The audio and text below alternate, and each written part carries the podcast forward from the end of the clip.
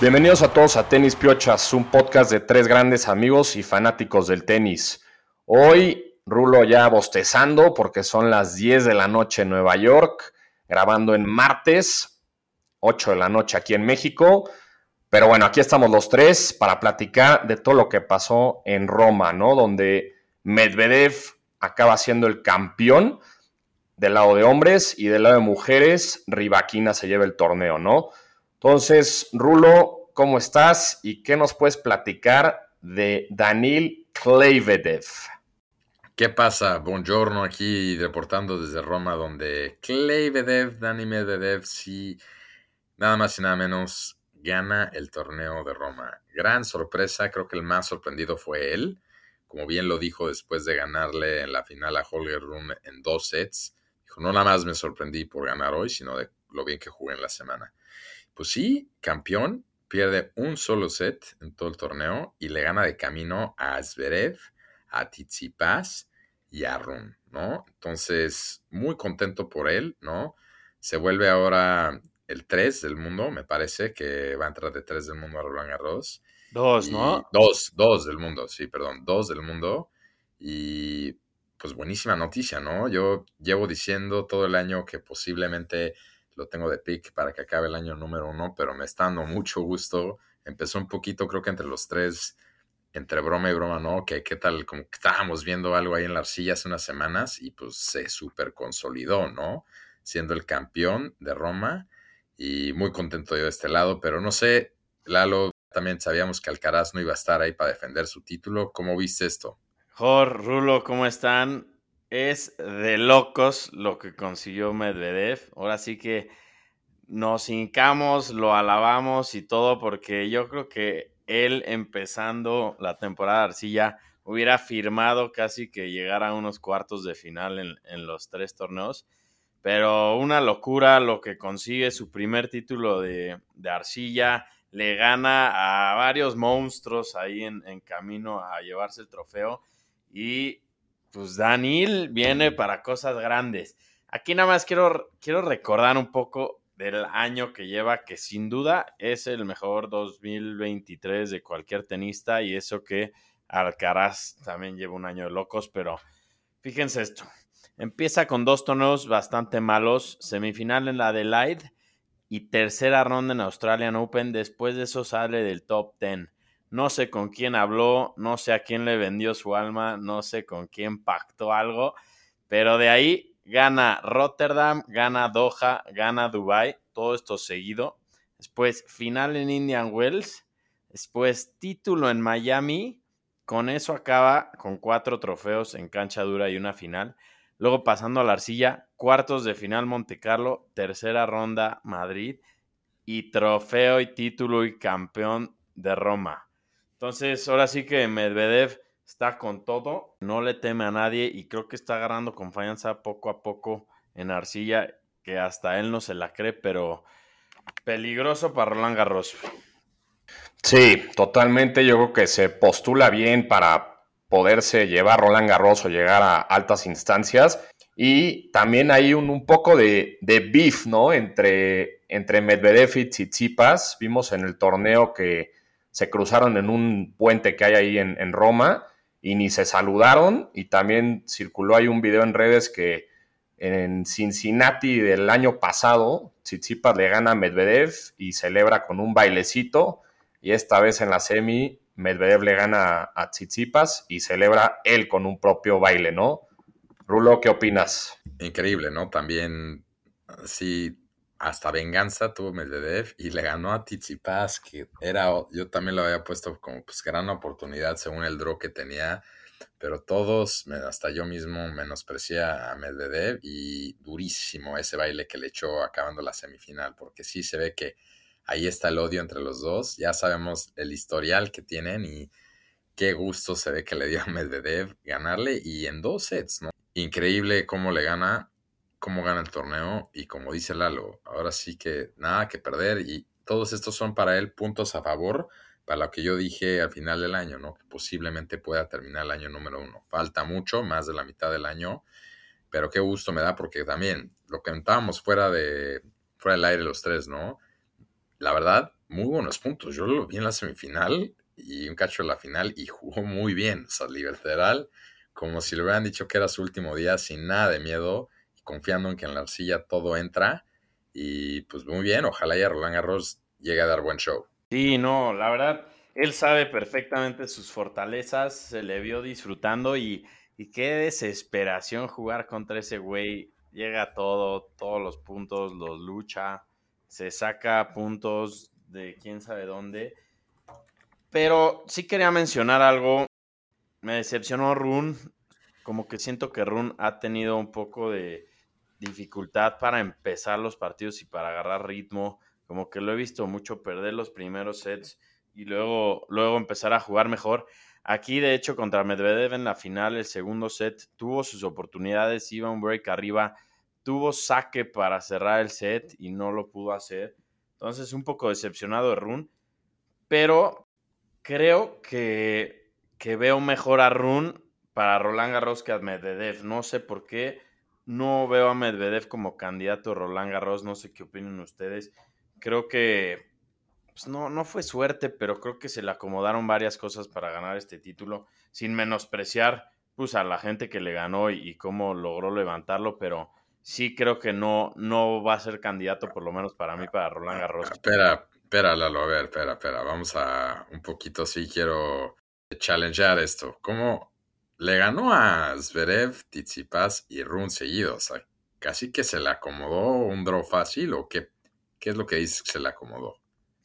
No, más bien siento que pues, salió con muchas de buenas, sin perder nada y no sé si, no, es que no fue suerte, pero no lo veo ganando otro título grande en Arcilla.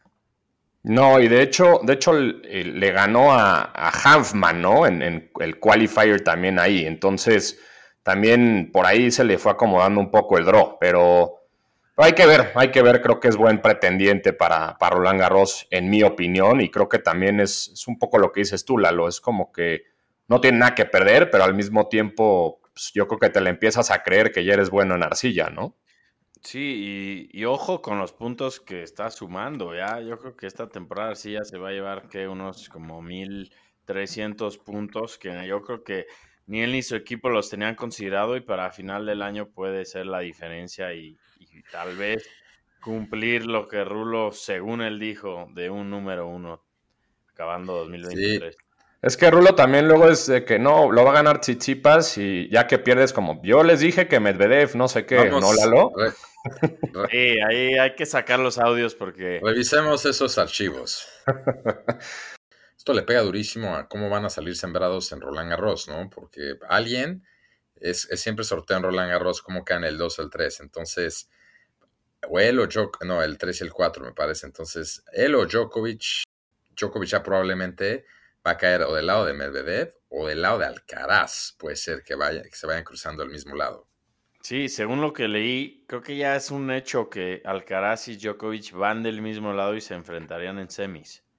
Sí, sí, esa sería, hubiera sido una final adelantada, pero ahorita al final del episodio vamos a ver el top 10 porque sí se movió y, y hay que ver qué tal el dron, ¿no? Pero, pues como ya es costumbre, yo voy a dar el inicio de la WTA en el episodio nuevamente. Y pues ahí creo que se prenden las alarmas, un aplauso, Un aplauso, un aplauso, otra vez más. ¿Quién eres? Regresen a Jorge Mesiano. Oiga, no, pero gana Rivaquina, ¿no? Que lo habíamos platicado el episodio pasado que del partido entre Suaitek y Rivaquina iba a salir ahí la campeona. Creo que lo dijimos tú y, tú yo, Rulo. Y, creo que no nada más eso, creo que yo la puse de ganadora, entonces. Sí, sí te la voy a dar. Tú pusiste de ganadora a Rivaquina, yo, la, yo puse a Suaitek, que creo que ahí sería un asterisco, porque se lesiona y ahí es donde digo que se prenden las alarmas, ¿no? Se lesiona Suaitek y parece que sí va a llegar a, que sí está tomando un vuelo a París para Roland Garros, pero veremos cómo llega, ¿no? y creo que peligra ahí también su, número, un spot en el ranking, ¿no? Pero, pero bueno, acaba ganando Rivaquina, les digo, contra, primero contra Suaitek en cuartos de final. Y en la final también, pues ahí tocó un poco de, bueno, le gana también a Ostapenko, que ahí hubo en semis que hubo un poco de beef ahí también, no sé si vieron que Ostapenko le dijo bitch a Rivaquina, entonces se puso ahí medio tenso el partido. Y por último, en la final le gana a Kalinina, ¿no? Que también se tuvo que, que retirar por, por lesión, ¿no? Entonces creo que pues Rivaquina muy bien, pero también con la suerte de que dos de sus rivales se acabaron retirando, ¿no? En el camino. Sí, de hecho, en el camino fueron tres retiros de seis partidos. Entonces, digo, no es culpa de ella, pero, pero mala onda que no pudo ahí acabar. Sí se, ahí sí se le acomodó un poco más lo que decías de, de Medvedev. En este caso, a lo mejor sí, sí es más aplicable, ¿no? Pero. Sí, tres, tres retiros de seis partidos, pero bueno ya es número 4 y sigue subiendo Rivaquina. Lo hemos dicho todas las semanas. Aquí la consistencia de la WTA está brutal. Y antes de que Rulo dé ese stat de las Big Three, digamos, del momento del WTA, que hablar de qué pasó una vez más controversial el tema de la premiación. Además de que terminaron ya en la madrugada tardísimo esta final, vimos unos videos de un, una situación triste, cabrón. Ya no quedaba, ya no quedaban ni 20 personas en el estadio, no se presentaron ni los directores, ni los patrocinadores, ni nadie. Prácticamente dejaron una mesita con el trofeo, un ramo de flores y 12 decanes que no tenían ni idea qué se tenía que hacer. Entonces, muy triste. Creo que fue Rivaquina la que le dijo a la Edecán que pues, le tenía que entregar el, el trofeo de segundo lugar la calinina, y pues una vez más solo comprueba que, que se están pasando con el, con el tenis de mujeres y, ya, ya son varias que les hacen y, no es justo. No sé cómo lo viste, Rulo. Sí, otra vez, antes de hablar de la consistencia de las Big Three ahorita mujeres, otra vez consistencia en mal manejo de torneos, ¿no? Porque ya habíamos hablado de lo de Feliciano y Madrid. Y aquí sí, o sea, decidieron ponerlas a jugar 11 de la noche como si fuera el US Open en Nueva York, después de lluvia, estadio vacío desde antes de que terminara el partido, luego, pues, ok, no un buen partido por la lesión, pero muy mal. Y pues nada, Renae Stops, la australiana de dobles, ahora es comentarista de repente, literal, dijo, es la peor presentación de ceremonia de trofeo que he visto en mi vida. Así lo nombró. Entonces, creo que eso lo dice todo. Como dijiste, la opción a los edacanes, a ahí a ver cómo se las arreglaban y pues muy triste, ¿no? Pero bueno, pues pasando a la consistencia, que también ya tenemos al fan convertido en número uno en alguien como Hort, pero todos los demás ya estamos poniendo atención a, a, la WTA porque sí, ¿no? Entre Rivaquina, Zabalenka y Swiatek, pues han ganado eh, los cuatro últimos torneos, han ganado tres de los cinco Masters que van en el año y Hort, tú seguro sabes bien, ¿no? Tan pueden, cualquiera de las tres, me parece que van a Zabalenka, sobre todo, le puede quitar el número uno a Swiatek ahorita en Roland Garros. Sí, eso es lo que iba a decir. Eh, un, un tuit de José Morgado que dice: Saludos José. Saludos al buen José. Zabalenka va a entrar como número uno del ranking a Roland Garros, ¿no? En los live rankings, pero todavía depende la misma Swiatek de quedar en, en uno, ¿no? Tiene que defender el título porque si pierde antes de, antes de semis, Zabalenka es la nueva número uno, no importa qué pasa en Roland Garros, ¿no? Entonces, muy interesante y, veamos si, le da tiempo a Swiatek de recuperarse, ¿no? Que pues estaría muy bueno que sí se recupere para que sí se pueda andar ahí duro y sea competitivo y no se tenga que retirar antes, ¿no? Pero, pero sí, creo que estamos en lo mismo los tres y toda la gente que está viendo ahorita el tenis de mujeres. Ellas tres son las que están liderando todo y, y va a estar bueno, la verdad, Roland Garros, porque también Zabalenka cayó temprano en Roma, ¿no? Entonces vamos a ver qué tal llega ahí a, París. De acuerdo. Y bueno, cerrando Roma y pasando ya en miras a París, ¿no? Creo que tenemos que arrancar y ya nos van a mentar la madre que no nos tomamos un minuto de silencio antes de empezar el podcast, pero pues lo que venimos también diciendo en este podcast todo el año, ahora sí que se oficializó en una conferencia de prensa, ¿no? No se retira Nadal, pero sí pares que se retiran no nada más de Roland Garros, pero lo que queda de la temporada, ¿no? Y como bien dijimos, se ve medio olía, se veía venir y pues Nadal anuncia que no hizo todo lo que pudo para entrenar y para llegar listo, pero no va a poder jugar Roland Garros y probablemente no nada más eso, sino que se tome el resto del año para seguirse recuperando. Durísima noticia. Salieron luego, luego los medios a cuasi retirarlo, ¿no? Ya post por todos lados, incluyendo tu buen amigo Alcaraz, Lalo, que también casi que le dio las gracias en Instagram, así de bueno, ahora, ahora me toca, ¿no? No es seguro si probablemente él dijo, me gustó mucho lo que dijo, en el sentido dijo, no, he trabajado demasiado duro en mi carrera para retirarme en una conferencia de prensa, no es la manera en la que me quiero retirar, sí se lo creo, pero lo que no está nada claro es cómo y cuándo va a regresar, ¿no? La noticia más triste en el mundo tenístico desde la lesión de Kirgos. No, ¿cómo creen? desde que el retiro de Federer, sin duda, puta, durísimo, durísima conferencia de prensa, durísimos comentarios de Nadal. Y pues ya es mucho tiempo, ya es mucho esfuerzo, ya son muchas recuperaciones. Es muy cansado para él, creo que se merece tener un último run y disfrutar. Recordemos que tiene toda una vida por delante. Tiene cuántos años, como 37 por ahí. Y pues es muy triste, pero es la realidad y el tiempo pasa para todos. Ojalá Rafa logre recuperarse estos siete meses o seis meses que, sobran de 2023 y pueda tener un poquito de, ganas y de competencia en 2024 para cerrar su grandiosa, grandiosa carrera, ¿no? Entonces, triste, pero mucho ánimo y por lo menos ya hay claridad, porque llevamos meses sin saber qué, qué, iba a pasar con él. Sí, creo que esa es la palabra clave, ¿no? Ya, ya hay claridad y ya sabemos bien qué onda, porque pues mucha gente decía, ¿cuándo va a regresar? ¿Va a llegar a Roland Garros? Ya por fin dijo que no.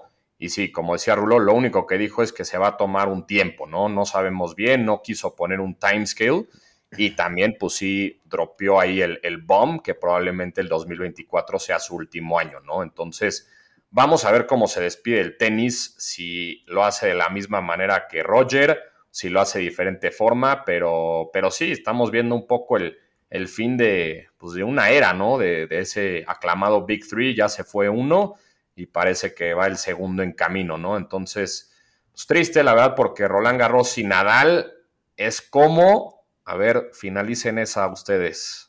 Es como, no sé. Es como sigo un poco cansado el fin de semana y no me estés molestando. Los agarré desprevenidos. con estas madres. Es como Medvedev ganó un torneo de arcilla. No, pero Puta, hace un par de años éramos felices y no lo sabíamos, pero esperemos que Rafita nos dé un, un last dance en 2024. Así es, pero lo que sí también siguiendo adelante y ya no le vamos a dedicar ahorita más, más tiempo a esto porque uno no le hemos dado ni, ni el episodio de retiro que se merece Roger y dos, porque pues también nada no se ha retirado. Entonces no nos echen, no le echen, no hay que echarlo todavía no saquen sus posts dándole las gracias, como lo hizo Carlos Alcaraz la semana pasada, que se me hizo un poco, poco ya como que se ve que lo estaba enterrando, todavía no es momento. Y yo me quedo con este quote que dijo Rafa, ¿no?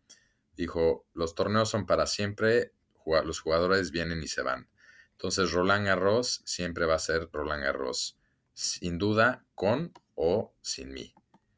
Entonces aquí les hago la pregunta, ¿no? Ya que oímos ese maravilloso one-liner de Nadal. Como ven, ya estamos una semana de París, vimos mucho ya tenis en arcilla. ¿Cómo nos estamos sintiendo? No les voy a pedir un pick desde ahorita, todo eso sabemos que somos profesionales y queremos ver el draw, pero así, poco high level, ¿cómo ven las mujeres, los hombres? ¿Qué les está gustando? ¿Hay misterio? ¿Hay algún favorito? Yo lo veo bien, lo veo interesante y divertido. ¿Por qué? Porque no está Rafa Nadal y porque Djokovic no está al 100. Entonces, yo creo que vamos a tener un nuevo campeón de Roland Garros y eso pues, es, lo, hace, lo hace padre. Todos, todos quieren ver a, Rafa Nadal levantarlo todos los años, pero ya que no está, creo que va a ser una batalla durísima porque ahí están varios tocando la puerta, unos que no tienen Grand Slams, otros que ya consiguieron, pero puta, va a ser una batalla durísima entre como cinco güeyes. Sí, sí, de acuerdo con eso, la verdad yo creo que Djokovic va a tener mucha presión de poder pasar a Nadal en cuestión de Grand Slams sin Nadal en, Roland Garros, ¿no? Entonces, creo que va a llegar muy presionado Djokovic para ganarlo y muchos de esos nuevos que podrían ganarlo llegan un poco sin presión, ¿no?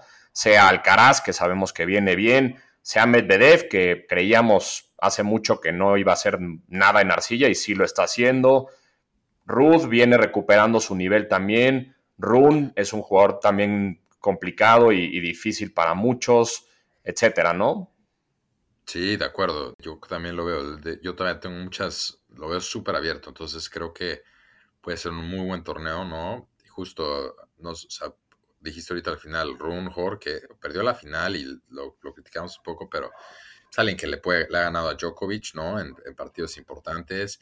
Está obviamente Alcaraz con toda la furia y pues ahorita sentimos que lo de Roma fue más un poquito, literal, está como conservando la energía, entonces seguro de una gran oportunidad, ¿no? Y se le puede acomodar bien el drop por llegar de uno.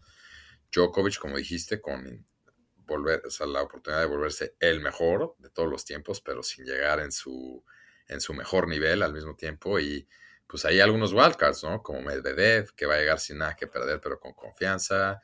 Tsitsipas, que es el torneo donde pues ya ha llegado a la final.